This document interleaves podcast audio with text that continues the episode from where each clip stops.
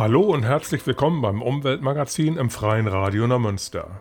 Jetzt im Februar ist es noch kalt und wir müssen heizen, was leider oft klimaschädlich ist.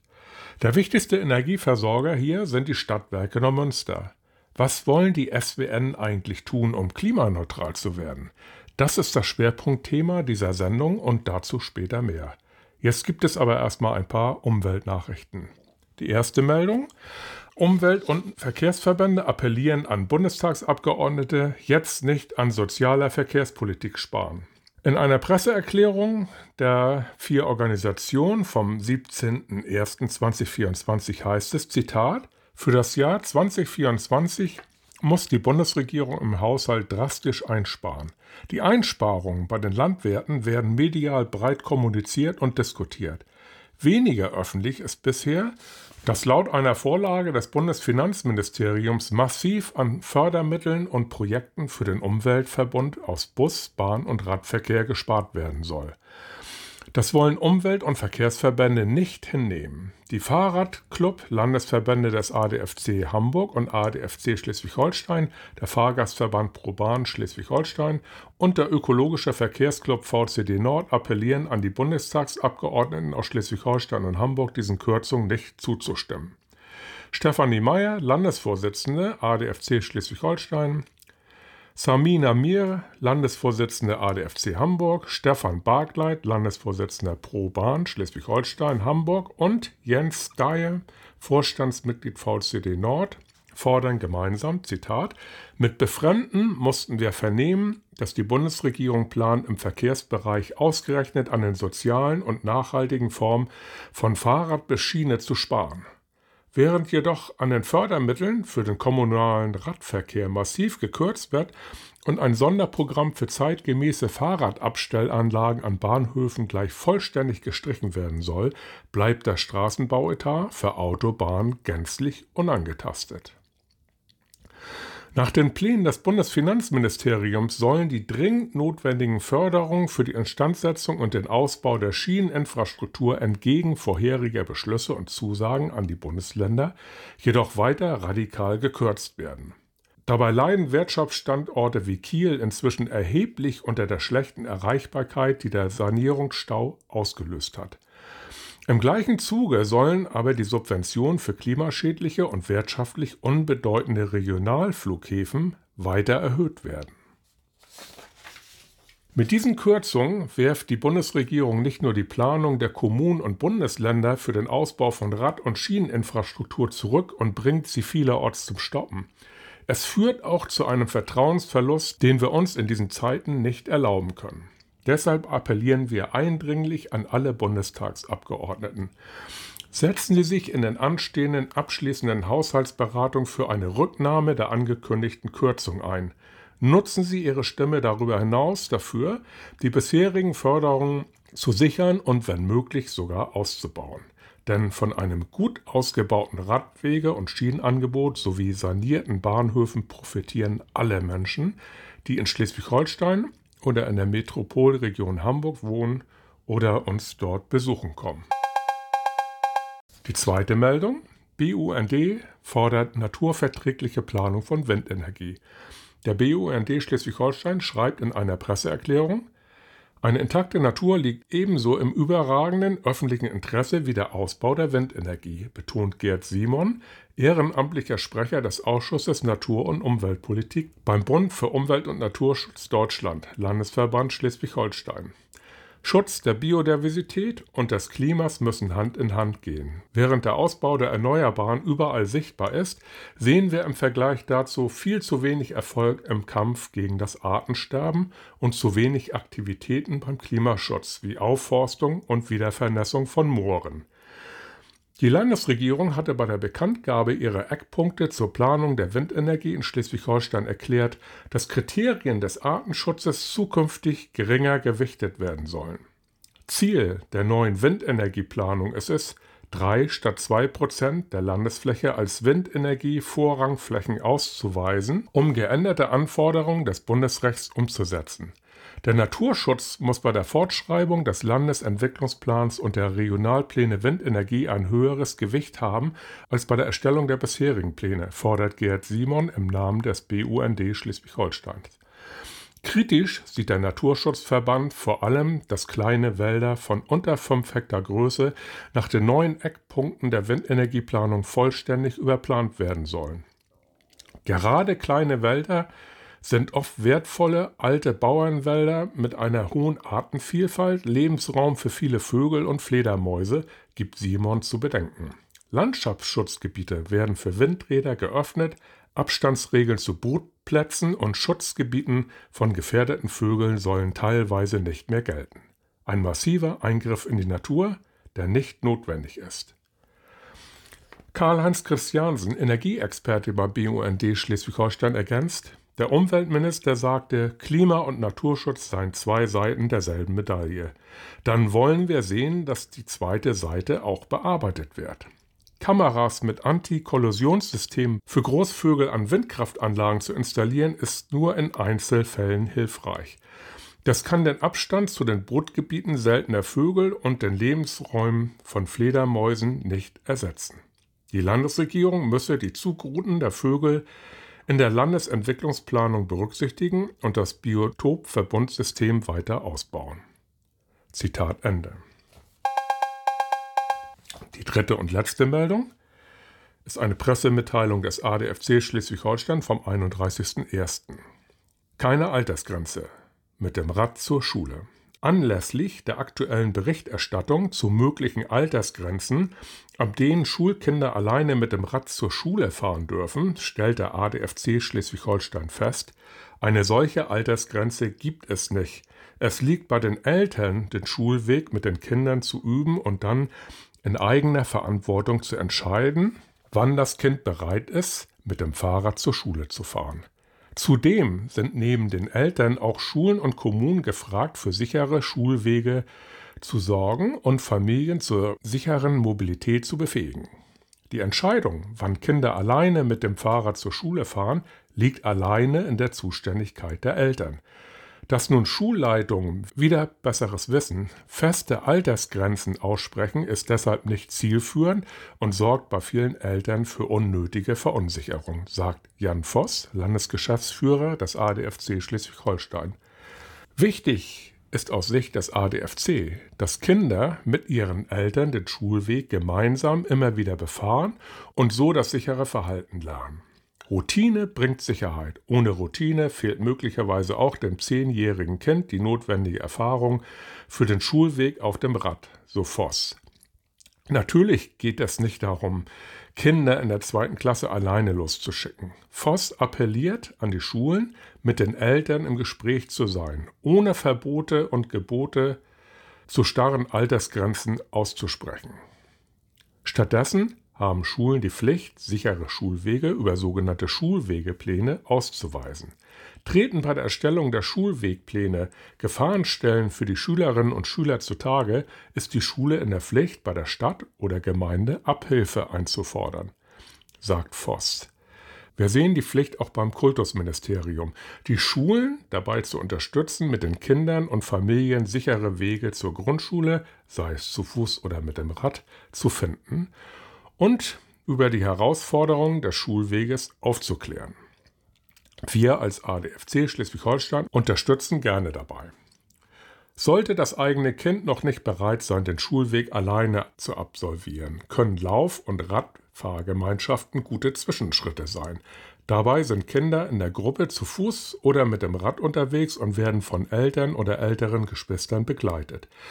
Der ADFC Schleswig-Holstein macht allen Eltern und Erziehungsberechtigten ein Gesprächsangebot. Kinder und Eltern, die von ihren Erfahrungen zur genannten Problematik Austausch suchen oder von Erfahrungen berichten wollen, laden wir gerne ein, sich unter info@adfc-sh.de zu melden. Weitere Infos zur selbstständigen Mobilität von Kindern stellt der ADFC auf seiner Webseite bereit www.adfc.de slash Artikel slash mit minus dem minus Rad minus zur Schule. Ende der Umweltnachrichten.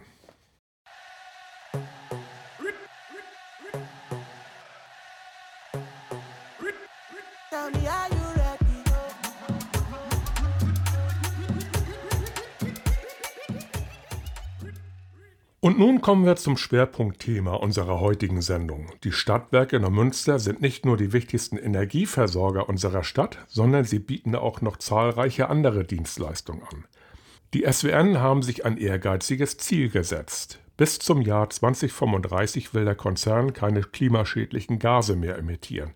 Wie soll das funktionieren? Dazu sprechen wir jetzt mit Juliane Michel von den Stadtwerken Neumünster. Ja, guten Tag, Frau Michel. Äh, mögen Sie sich bitte mal kurz vorstellen, welche Funktion haben Sie bei den Stadtwerken Neumünster? Sehr gerne. Ich äh, bin seit Oktober 22 hier bei den Stadtwerken Neumünster und habe die neu geschaffene Position äh, der Leitung für Klimaschutz und Nachhaltigkeit hier bei den Stadtwerken in Neumünster übernommen, für den ganzen Konzern. Mhm. Und äh, bitte zählen Sie nochmal auf, das wissen natürlich schon die meisten. Welche Dienstleistungen erbringen denn die Stadtwerke Neumünster für die Bürgerinnen und Bürger? Ja, das ist immer gut nochmal aufzuzählen, weil es ist ganz schön viel. Ähm, wir machen natürlich äh, das klassische Wärme, Strom und Wasser. Bei Wasser sind wir ja immer noch alleiniger Dienstleister für die Bürgerinnen hier in der Stadt. Bei Strom und Wärme gibt es selbstverständlich mittlerweile auch andere Anbieterinnen. Ähm, genau, im Bereich Wärme das kennen die meisten hier in Neumünster, die Schornsteine. Ähm, wir haben ein eigenes Kraftwerk hier in Neumünster ähm, und ähm, befeuern damit unser Fernwärmesystem, was wir hier in Neumünster genau für die Bürgerinnen bereitstellen. Dazu haben wir eine große Telekommunikationssparte, also schnelles Internet für zu Hause mit Glasfaser. Wir äh, sind auch die Dienstleister für den ÖPNV, also der ganze Busbetrieb in der Stadt. Und ähm, da gibt es jetzt ja auch schon seit einiger Zeit ein neues Modell mit den kleinen Hin- und Weg-Bussen, äh, Shuttlen, ähm, um nicht mehr mit den großen leeren Dieselbussen durch die Stadt zu mhm. fahren. Ähm, dazu haben wir natürlich das Bad hier in äh, Neumünster, also das schöne Freizeitbad, was wir hier haben. Und ähm, die MBA gehört auch dazu. Ich weiß, die sind vielleicht immer, weil sie ein bisschen weiter außerhalb liegen, ähm, gar nicht so bekannt. MBA? Genau, die MBA steht für mechanisch-biologische Abfallbehandlungsanlage. Ähm, und ähm, da liefert die Stadt ähm, die Restmüll- und Biotonnen ähm, aus Neumünster ab. Und äh, wir produzieren daraus Ersatzbrennstoffe für das Kraftwerk hier in Neumünster. Genau. Ach so, die, äh, also die, der aufbereitete Abfall wird dann hier verbrannt. Ganz genau. Also der, die Restmülltonne ähm, von den Neumünsteranerinnen sorgt dafür, dass das Fernwärmenetz äh, Wärme in die Haushalte dann bringt. Wird dann auch noch Strom produziert?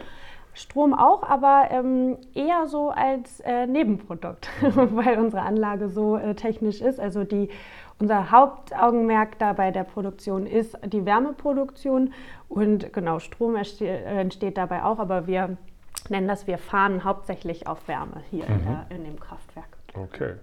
Ja, das sind eine Menge Dienstleistungen mhm. und dementsprechend weit gefächert ist der Konzern ja auch aufgestellt. Absolut. Und Sie wollen äh, etwas ändern. Also Sie verfolgen ja dieses ehrgeizige Ziel, Sie nennen das SWN Klimastrategie 2035. Was beinhaltet diese Strategie? viele, viele Punkte. Gut, dass wir drüber sprechen. Ähm, wir haben uns ja mit meinem Start hier ähm, dran gemacht, eine Klimastrategie für den ganzen Konzern zu erstellen.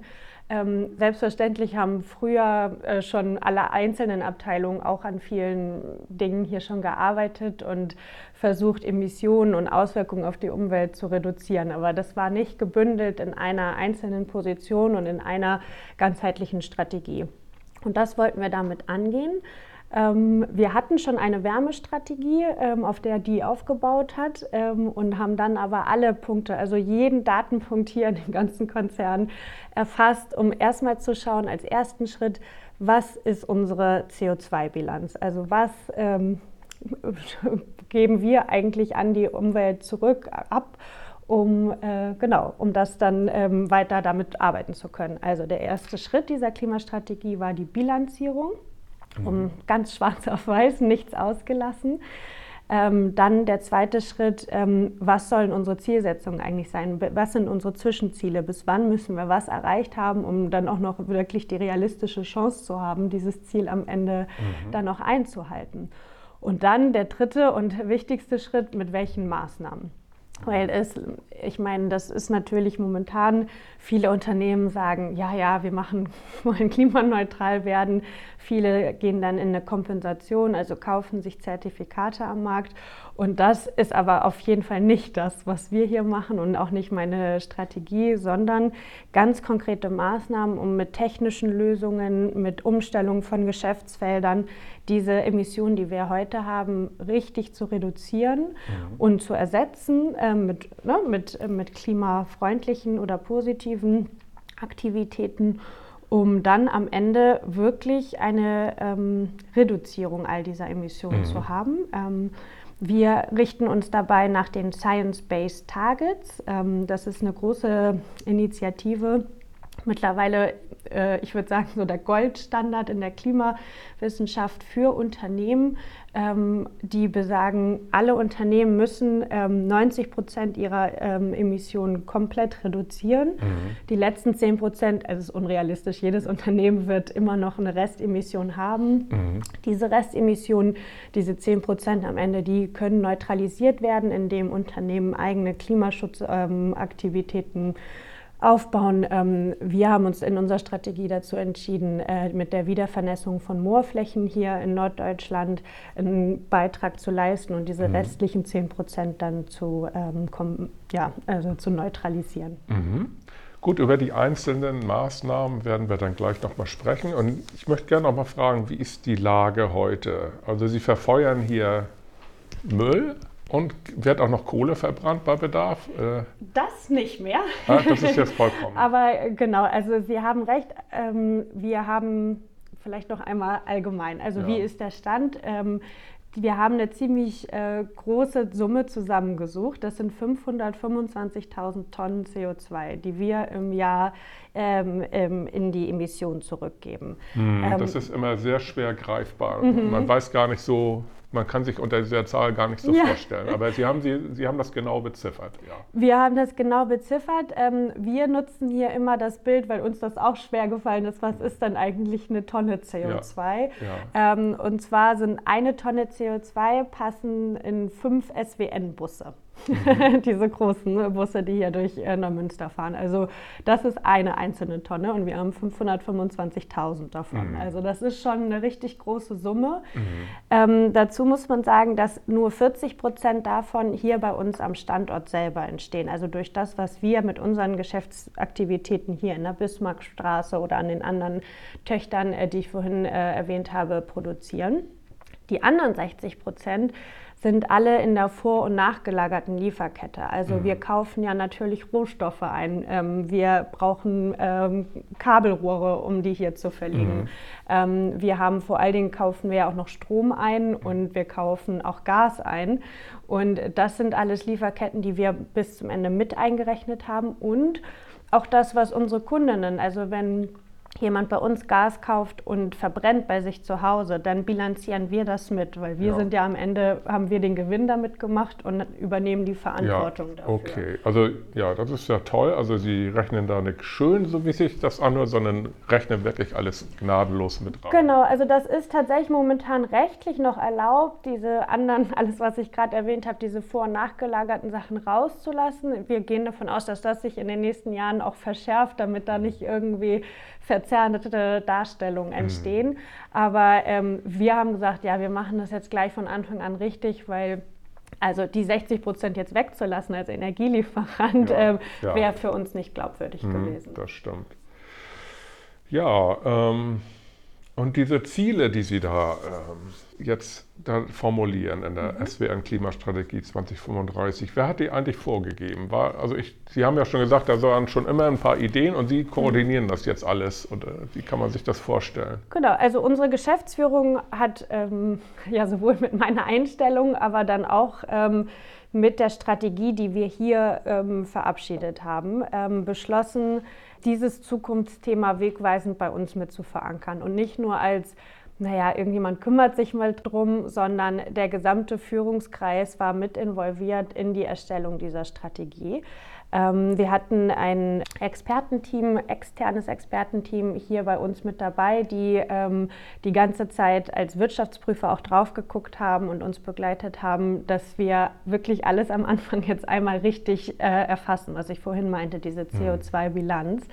Ähm, um uns eine klare Grundlage jetzt zu geben, mit der wir weiterarbeiten können. Also das heißt, ähm, die Richtigkeit aller Daten ist gewährleistet ähm, und dann haben die auch mit uns immer alles gegengerechnet. Also jede Maßnahme, die wir hier als, aus jeder Fachabteilung mit reingenommen haben in diese Strategie, ist mit ganz harten äh, CO2-Daten ähm, hinterlegt. Also das mhm. heißt, wir wissen, jede Maßnahme wird so und so viel Reduzierung in, in der CO2-Bilanz äh, nachher bringen, um dann halt eben sicherzugehen, dass die ganze Strategie am Ende auf das hinausläuft, was wir wirklich wollen, nämlich diese 90 Prozent Reduzierung aller Emissionen bei uns. Mhm.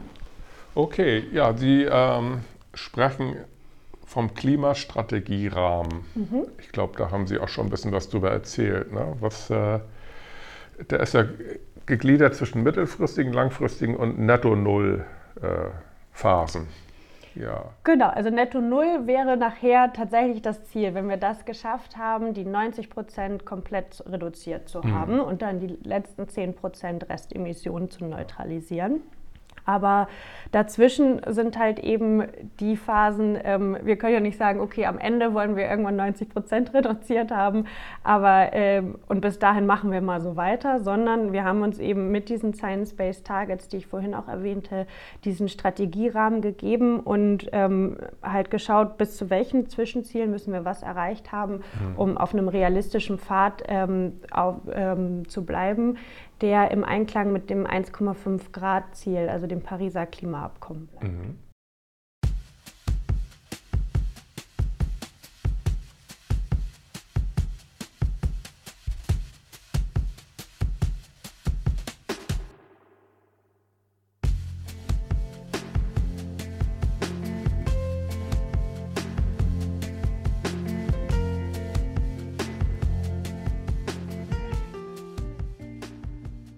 Ihr hört das Umweltmagazin im Freien Radio Neumünster. Wir unterhalten uns gerade mit Juliane Michel von den Stadtwerken Neumünster darüber, wie der Konzern es schaffen will, bis zum Jahre 2035 keine klimaschädlichen Emissionen mehr zu machen.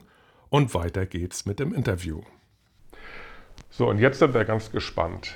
Sie haben eine Maßnahme-Roadmap erstellt mhm. und jetzt wollen wir gerne mal hören, was wollen Sie denn nun eigentlich alles machen, um die 90 Prozent? ja, also jede einzelne Maßnahme würde heute hier wahrscheinlich ja. den Rahmen sprengen, ja. aber die wichtigsten Maßnahmen, ähm, das sollten wir auf jeden Fall eingehen. Ähm, wir haben fünf Themenbereiche, in denen wir Maßnahmen umsetzen. Das eine ist die Wärmeerzeugung, das andere ist der Stromhandel, Dazu der Erdgashandel, unsere Flotte und unser Einkauf, also alles, mhm. was wir an Rohstoffen und Materialien und Gütern einkaufen. Und ähm, der, die ganz großen Maßnahmen, der Fokus liegt auf jeden Fall in der Wärmeerzeugung. Ähm, ich hatte ja vorhin erwähnt, dass wir 40 Prozent all unserer Emissionen, also sind hier direkte Emissionen, die wir direkt auch beeinflussen können, weil sie hier an unserem Standort sind. Mhm. Ähm, das ist ja auch schon eine ziemlich große Menge und 94 Prozent davon äh, kommen aus unserem Kraftwerk. Also die davon sind also 200.000 Tonnen ist hier unsere Wärmeerzeugung am Standort. Und das ist also ganz klar unsere, unser größter Hebel, um hier direkt richtig was bewegen zu können. Und ähm, das heißt, die Großmaßnahmen, die wir hier geplant haben, setzen auch erstmal da an, mhm. ähm, weil wir im, wir haben vorhin ja schon darüber gesprochen, die Restmüll, ähm, also die Ersatzbrennstoffe, die wir in der MBA erzeugen, werden hier ähm, verbrannt. Und diese Stoffe reichen aber nicht ganz aus, um im Winter, wenn es richtig kalt ist, alle Haushalte hier in Neumünster mit Wärme zu versorgen. Das heißt, an kalten Tagen oder sollte das Kraftwerk mal einen Tag ausfallen, müssen wir zufeuern. Früher mhm. haben wir das mit äh, Kohle gemacht. Ähm, mhm. Da sind wir äh, in diesem Jahr, nee, letztes 2023 ausgestiegen. Mhm. Und ähm, feuern jetzt als Übergangslösung mit effizienten Erdgaskesseln. Mhm. Das spart uns schon mal 80.000 Tonnen im Jahr ein. Das ist schon mal ein super mhm. Erfolg, aber natürlich noch nicht das Ziel auf ja. Null, weil Erdgas ist selbstverständlich noch nicht ähm, das, was wir als klimafreundliche Maßnahme hier haben wollen. Mhm. Und daher haben wir zwei Großmaßnahmen geplant. Ähm, das eine ist ein ähm, saisonaler Wärmespeicher. Das ist das, was ähm, große Kapazitäten bei uns hier binden wird, aber am Ende eine ganz einfache Lösung für das Problem ist, was wir hier haben. Und zwar, ähm, unser Kraftwerk läuft das ganze Jahr über ähm, auf der gleichen Stufe. Das ist kein Kraftwerk, also dass man hoch und runter schalten kann. Mhm. Das, das geht nicht. Aber im Sommer braucht ja keiner unsere Wärme, die wir hier produzieren. Was passiert jetzt mit der Wärme? Genau, also wir können das in, ähm, in Strom, ähm, ne, wir können dann den Fokus mehr auf die Stromproduktion umlegen, aber teilweise ähm, verpufft die Wärme ja. auch, weil sie dann keiner abnehmen kann. Mhm. Wenn wir es jetzt aber schaffen, einen großen saisonalen Wärmespeicher zu haben, das ist einfach ähm, wie so ein Deich an der Nordsee, ähm, umschließt ein großes Wasserbecken und wenn da wird Wärme reingeleitet und kann tatsächlich ähm, über Monate zwischengespeichert werden. Das heißt, wir haben dann die Wärme, die wir im Sommer überschüssig produzieren, wird zwischengespeichert und kann im Winter wieder entnommen werden, damit wir nicht weiter zuheizen müssen mhm. mit äh, Erdgas. Einfach mhm. so ein offenes Wasserbecken ist das. Ja, nee, es ist äh, eine Folie ja, oben drüber ja. ähm, und das ist genau ähm, pH-neutrales Wasser, aber kein, sonst nichts weiter da drin, also keine Chemikalien, gar nichts. Es ist mhm. einfach nur ein großes Wasserbecken. In mhm. Meldorf wurde gerade das erste hier in, im Norden gebaut. Die Dänen machen das schon seit Jahren, Jahrzehnten wir sind uns im Bereich so. Wärme ja schon sehr weit voraus und das heißt, wir haben da gute Erfahrungswerte äh, von unseren äh, dänischen Nachbarn. Ähm, da, mhm. mit, mit, denen tauschen wir uns da auch aus. Mhm. Aber genau, hier ähm, für uns wäre das das Erste. Und ähm, die zweite große Maßnahme ähm, ist eine Großwärmepumpe. Also mhm. Wärmepumpen sind den meisten jetzt ja äh, bekannt, so in kleiner Form in den Haushalten. Aber und auch das wird jetzt generell in den nächsten Jahren spannender, auch in den Industrien, die hier sind oder in ganz Deutschland. Ähm, es sind viele Prozesse in der Herstellung, in der Industrie, ähm, die Wärme, Abwärme produzieren. Mhm. die dann teuer mit Klimaanlagen vernichtet werden muss. Ja. Und diese Abwärme könnte man aber auch nutzen, ähm, zum Beispiel über eine Wärmepumpe abzuführen und dann zurück in unser Fernwärmenetz äh, zu mhm. Und wir sind da äh, mit, un, mit unserer Mutter, also mit der Stadt äh, in, im Austausch. Die unterstützen uns dann natürlich auch. Ähm, und ähm, beim TBZ-Gelände äh, draußen, also das aufbereitete Abwasser, das hat immer noch eine Restwärme. Und diese Wärme zu nutzen und wieder zurück in unser Fernwärmesystem zu bringen als ähm, Wärmequelle, als eine zusätzliche Wärmequelle, um auch hier wieder das Erdgas rauszuverdrängen aus unserem mhm. Portfolio. Da entsteht ja, glaube ich, auch Wärme durch die Bakterien ne? in der biologischen Abbaustufe oder so. Ja. Äh, da, bei, da, da, weiß ich nicht genau, wo die Wärme, mhm. äh, Wärmethemen sind. Wir haben eine ganz tolle Projektleiterin hier bei uns im Haus, die Katrin Battelheimer. Die setzt sich gerade mit diesen zwei Großprojekten mhm. auseinander und äh, genau. Und diese Großwärme Pumpe in, in der Abwasseranlage. Können Sie irgendwie beziffern, wie viel das bringen wird? Ja. Äh, ja, das haben wir natürlich alles vorher ja. berechnen lassen. Wir sind jetzt in der ähm, konkreten ähm, Planungsphase, äh, ne, genau wo wird es reingesetzt, wie viel Wärme kriegen wir durchgängig im ganzen Jahr. Ähm, wir gehen von 15.000 Tonnen CO2 aus, die da eingespart werden mhm. können. Immerhin. Das ist auch schon mal äh, ja. ein guter Schritt. Mhm. Mm, genau. Und ähm, das sind also zwei der ganz großen Maßnahmen, ähm, die wir auch mittelfristig definitiv umsetzen werden. Ähm, mittelfristig heißt für uns bis 2030 ähm, mhm. ne, in unserer Klimastrategie Zwischenzielen. Ja. Ähm, und dann haben wir zwei weitere große Maßnahmen geplant, ähm, die eher langfristiger sind. Ähm, und das ist zum einen das Thema Tiefengeothermie. Mhm. wir wissen, dass vor Neumünster ähm, auf, im Norden und im Süden Wärmequellen im Boden, tief im Boden sind, ähm, die man anzapfen könnte, um wirklich große Energiepotenziale. Ja, Gab es da schon mal Probebohrungen? Oder? Nee, also Probebohrungen kosten ein großes Vermögen. Ähm, also das macht man nicht einfach so. Und der Prozess ist ähm, das alles durchs Bergbauamt äh, tatsächlich ganz ja. streng reglementiert. Ähm, wir haben uns jetzt Aufsuchungserlaubnisse beantragt mhm. Für diese Gebiete und äh, ähm, ja, versuchen jetzt mit ähm, Expertinnen, die in dem Bereich arbeiten, die äh, Gebiete möglichst genau äh, zu äh, untersuchen, um zu schauen. Ähm, und das Land Schleswig-Holstein ist auch sehr an dieser Strategie interessiert. Ähm, da sind wir gerade in Gesprächen mit denen. Ähm, auch andere Stadtwerke haben nämlich das gleiche Interesse. In München sind die Stadtwerke haben das selber schon gemacht. Ähm, die sind sehr erfolgreich damit äh, gelaufen. Mhm. Ähm, und ähm, genau, weil da sind einfach extreme Kosten mit verbunden, diese Probebohrung. Ähm, man muss sich das so verhindern, also man bohrt tief runter und man muss halt schauen, treffe ich auf eine Quelle, ja oder nein. Also mhm. das, es gibt keine Garantie. Wenn schlecht läuft, muss man zwölfmal bohren, bis mhm. man aufstößt. Und ähm, da würde das Land, ähm, genau, da, da sind wir gerade alle im, äh, in der Unter, ja, äh, Unterhaltung miteinander, wie äh, das Land diese Risiken mit abfedert und äh, die Stadtwerke damit unterstützt. Mhm. Ähm, das wäre aber tatsächlich eine sehr, sehr ähm, spannende alternative Quelle ähm, an nachhaltiger Wärme, die sehr, sehr wenig Umweltbelastung mhm. beinhaltet, wenig auf die Aus Umwelt auswirkt und dann halt eben auch, ähm, also oberirdisch, das sieht aus wie so ein kleines Trafohäuschen. Also man, ja. das sieht man auch äh, wenig äh, davon. Ja. Ähm, das wäre quasi eine Wärmequelle, die in 15, 20 Jahren unser Kraftwerk eventuell auch ablösen könnte. Mhm. Wenn alles ähm, gut funktioniert. Wenn alles gut funktioniert ja. oder neue Wärmegebiete für die Umgebung erschließen könnte. Also mhm. das ist etwas, wo wir hier auch ein Team haben, ganz, das ganz stark daran arbeitet. Ja, ich habe sowas mal auf Island gesehen, aber die brauchen überhaupt nicht tief Bohren. Nee, bei denen liegt das ein bisschen höher, genau. Also ich meine, die, dafür leben sie aber auch auf Vulkanen. Ja, genau. Wir nehmen das, wo wir hier sind, äh, das passt. Mhm.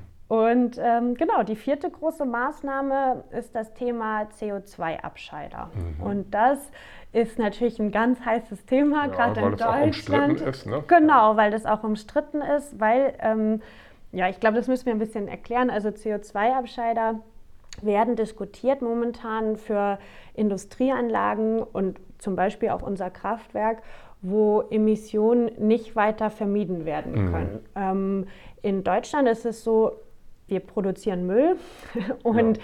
ähm, wir müssen das verbrennen in Deutschland, weil mhm. früher haben wir das in Deponien irgendwo unter der Erde gelagert. Äh, das war natürlich auch keine besonders äh, nachhaltige, langlebige äh, Lösung. Und heute sind wir also dazu verpflichtet, das, den Müll zu verbrennen. Das heißt, solange in Neumünster Menschen ähm, Müll in den Restmüll werfen, müssen wir das, den irgendwie entsorgen ähm, oder verwerten. Und das passiert bei uns im Kraftwerk. Das heißt, man spricht bei unserem Kraftwerk, das, was dort entsteht, von unvermeidbarer Abwärme. Mhm. Das ist auch weiter so. Ähm, das heißt, wir müssen, müssen unsere Emissionen, ähm, den Teil, der aus der Müllverbrennung stammt, eigentlich nicht bilanzieren, weil mhm. es ist unvermeidbar, der muss stehen. Wir bilanzieren mhm. natürlich, weil ja. der entsteht hier, wir übernehmen dafür Verantwortung. Mhm. Aber das heißt, unsere Anlage würde in dem Bereich fallen, wo man sagt, ähm, okay, es kann nicht vermieden werden, das muss weiterlaufen, aber mhm. dann ähm, müsst ihr das CO2 irgendwie abscheiden und äh, fangen, bevor das in die Atmosphäre geht. Also mhm. das wäre das Konzept dahinter. Man baut an die Schornsteine hier also diese technische Anlage eines CO2-Abscheiders und sammelt das CO2 zum Beispiel in CO2-Tanks oder Flaschen. so, ja, ne? In großen wo, Flaschen. Ja, aber wo soll das alles hin? Ne? Genau, und, das, und dann kommt nämlich die Diskussion, und da ist Deutschland auch noch nicht final, ähm, was wir weitermachen, ist Schleswig-Holstein auch nicht final. Es gibt zwei Optionen, was man mit dem CO2 machen kann. Das eine ist die Wiederverwendung in anderen Industrien, also zum Beispiel in der Getränke- oder Chemieindustrie wird CO2 künstlich hergestellt, um das für ihre Produktion zu nutzen. Und man könnte dann zum Beispiel sagen, okay, das CO2 bei uns ähm, liefern wir an euch, damit ihr CO2 nicht künstlich herstellt, sondern ihr nehmt uns und verwendet das weiter. Das muss ja Lebensmittelqualität haben, ne? Ja, das hat, also das ja. ist nicht die, das nee, ist nicht der Problem. Problem. Da komme ich, ich komme gleich ja. auf das Problem. Ja. Ähm, das ist dann allerdings, wenn man das dann zum Beispiel in eine Selterflasche füllt, ähm, dann in dem Moment, wo man die Selterflasche wieder aufmacht, geht das CO2 ja trotzdem wieder ja, in die Luft. Also das heißt, wir haben es nicht ganz vernichtet, dieses mhm. CO2. Wir haben dadurch anderes CO2 verdrängt, was künstlich hergestellt wird, aber ähm, trotzdem ist es irgendwo noch in unserer Welt in, im Kreislauf.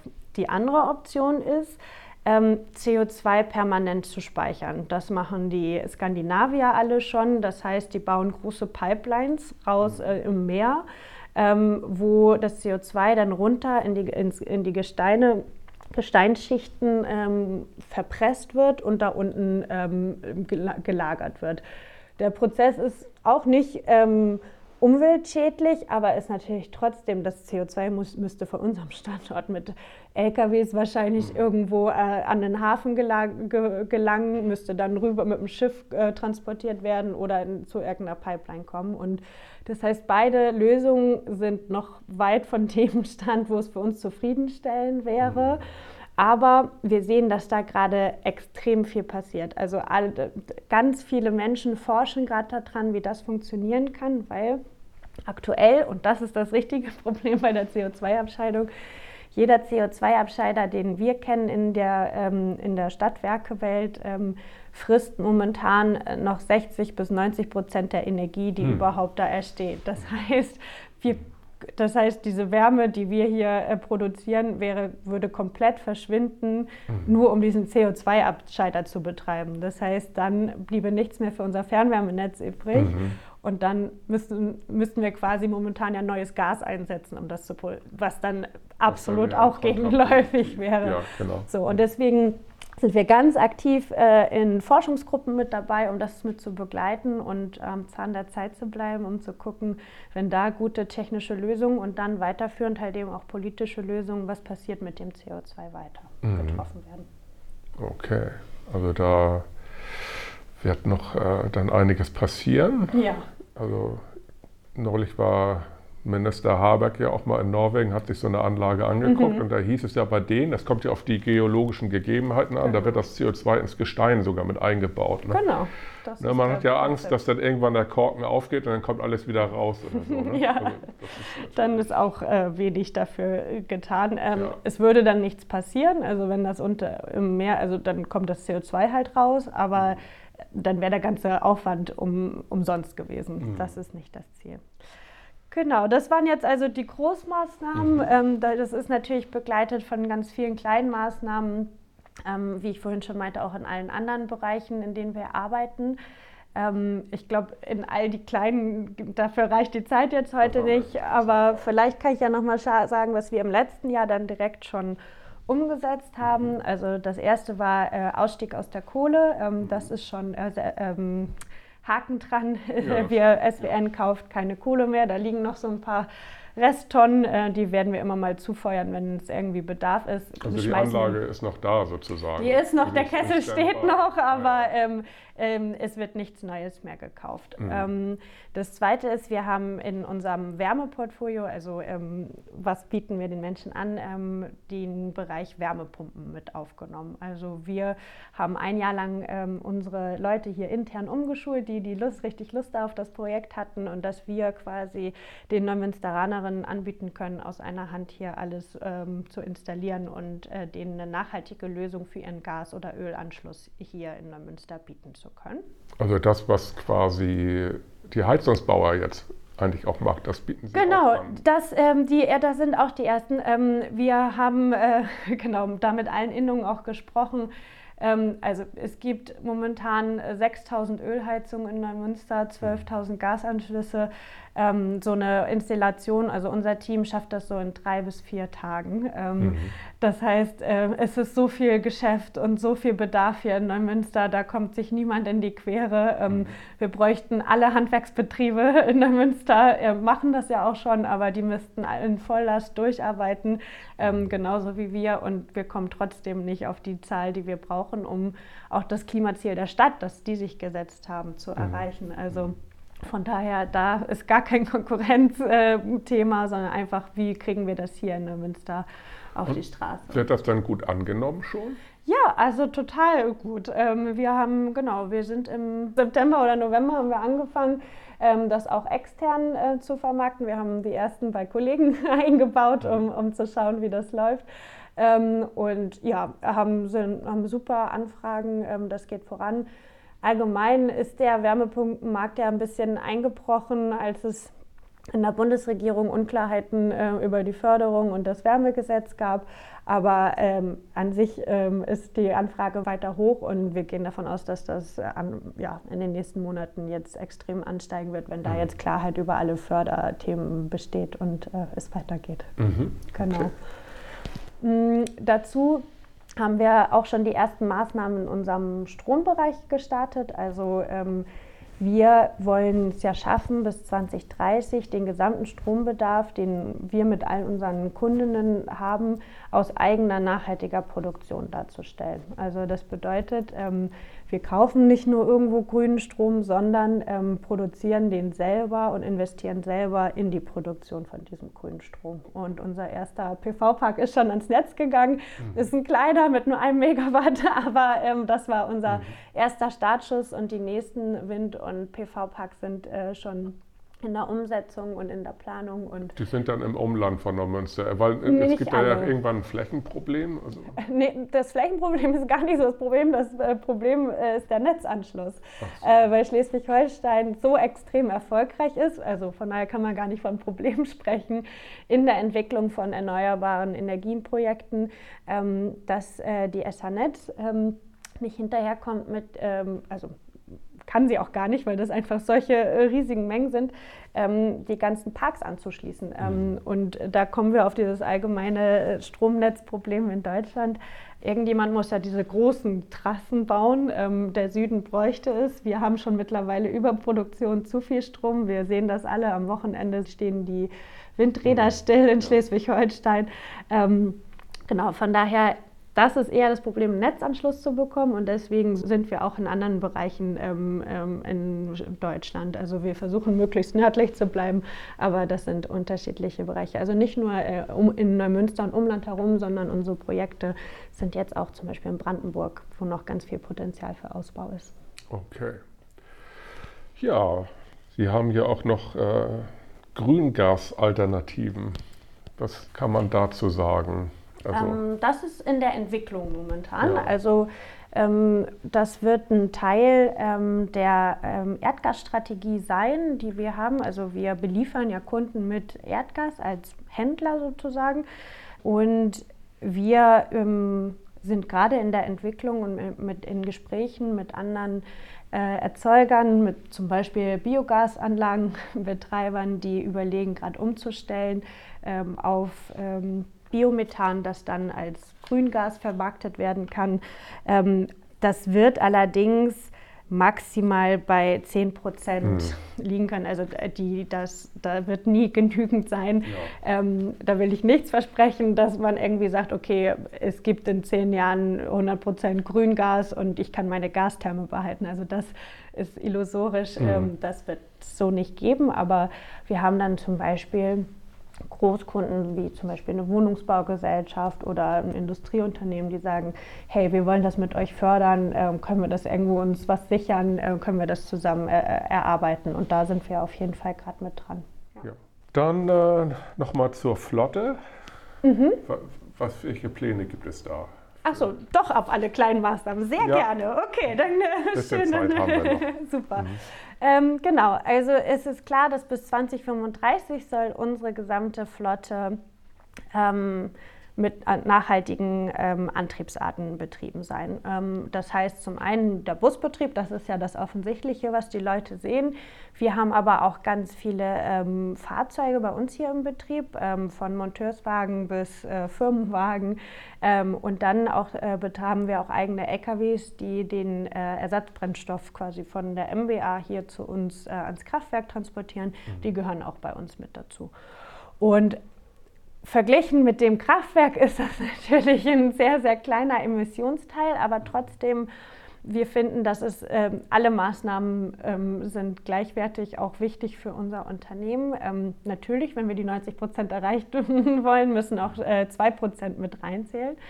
Ähm, genau, und unsere Busse ähm, vielleicht ist das äh, für viele spannend, weil man die ja so auch im Alltag sieht, ähm, werden ähm, bis 2035 elektrifiziert äh, fahren. Aber ähm, es wird so, so, oder so haben wir ja eine Strategie mit diesem Hin- und Weg-Angebot, was ich vorhin schon erzählt habe, ähm, weil das kennen wir vielleicht alle, wenn man Sonntagmorgens mal durch die Stadt geht und man sieht, diese riesigen leeren Busse oder hat man früher gesehen, wo vielleicht eine Person drin sitzt, ähm, wenn es gut läuft, manchmal fahren sie auch, fuhren sie auch ganz leer. Und es gibt ganz viele Zeiten am Tag, da fahren diese Busse ähm, leer durch die Gegend. Also sie sind überdimensioniert für das. Angebot ähm, oder für die Nachfrage, die wir hier in Neumünster haben. Und dadurch haben wir dann das Hin- und Weg-Angebot äh, entwickelt, was voll elektrisch mit Kleinbussen die Menschen bedarfsgerecht an die Punkte bringt, ähm, die, wo sie hinwollen, zum ÖPNV-Tarif. Also man muss keinen Aufpreis zahlen, das ist das, ist nicht mehr, war es nicht dieser Komfort? Genau, am Anfang für, ja. die, für die Umstellung hatten wir das, ja. ähm, allerdings auch nicht für alle. Also es, ja. ne, ähm, Kinder haben das nie gezahlt oder Menschen mit Einschränkungen, Gehbehinderung.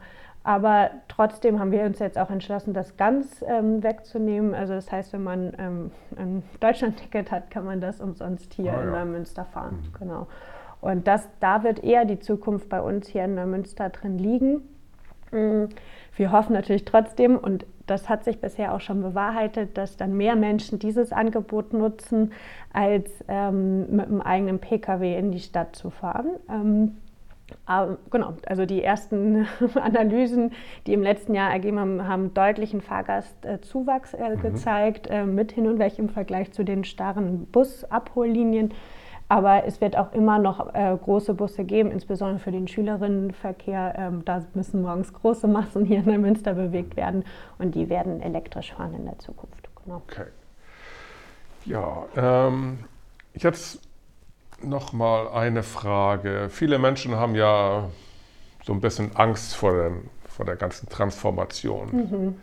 Werden diese Maßnahmen dazu führen, dass das alles, die Energie und Wärme und, und Strom, alles deutlich teurer wird?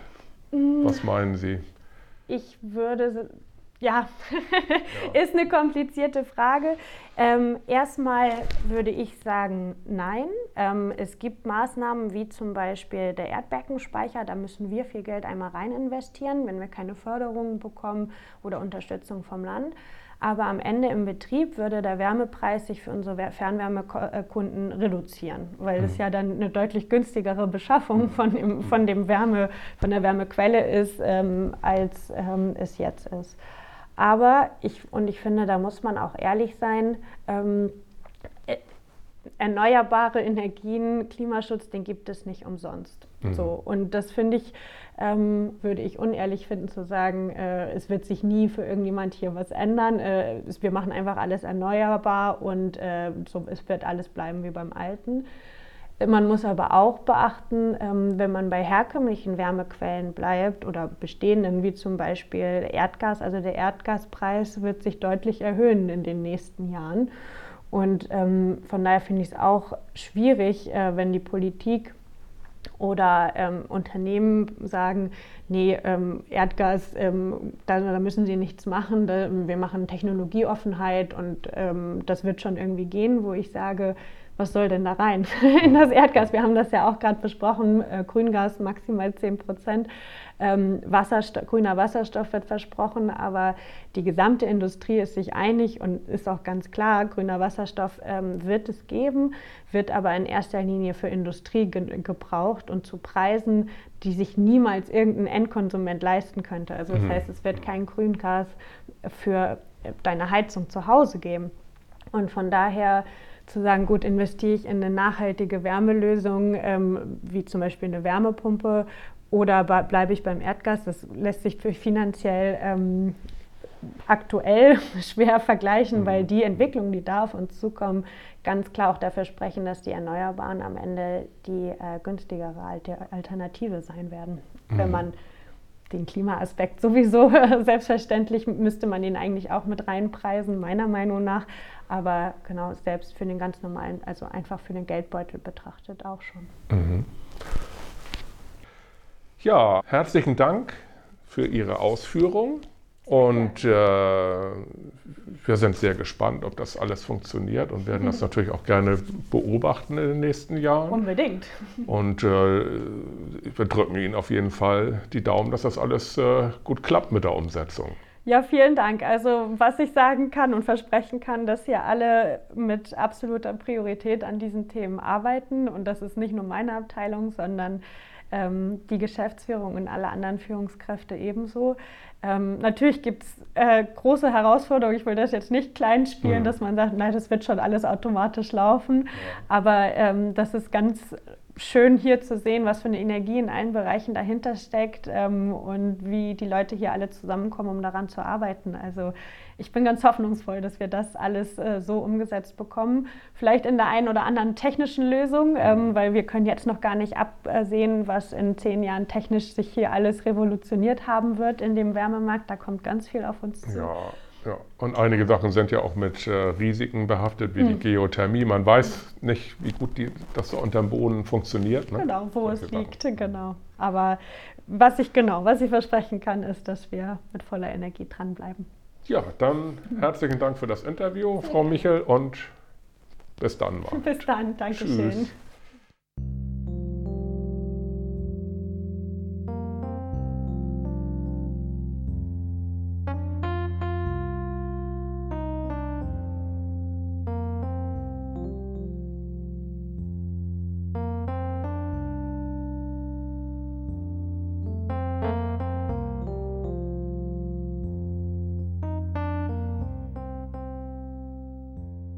Die Tage werden wieder länger, aber es ist noch kalt. Ob es uns gelingen wird, klimaneutral die kalten Winter zu überstehen? Wir sollten alles dafür tun und müssen dafür neue Wege gehen. Das war die Februarausgabe des Umweltmagazins im Freien Radio Neumünster. Wenn ihr mögt, hören wir uns am Montag, den 4. März um 19 Uhr wieder. Bis dahin sagen wir Ciao.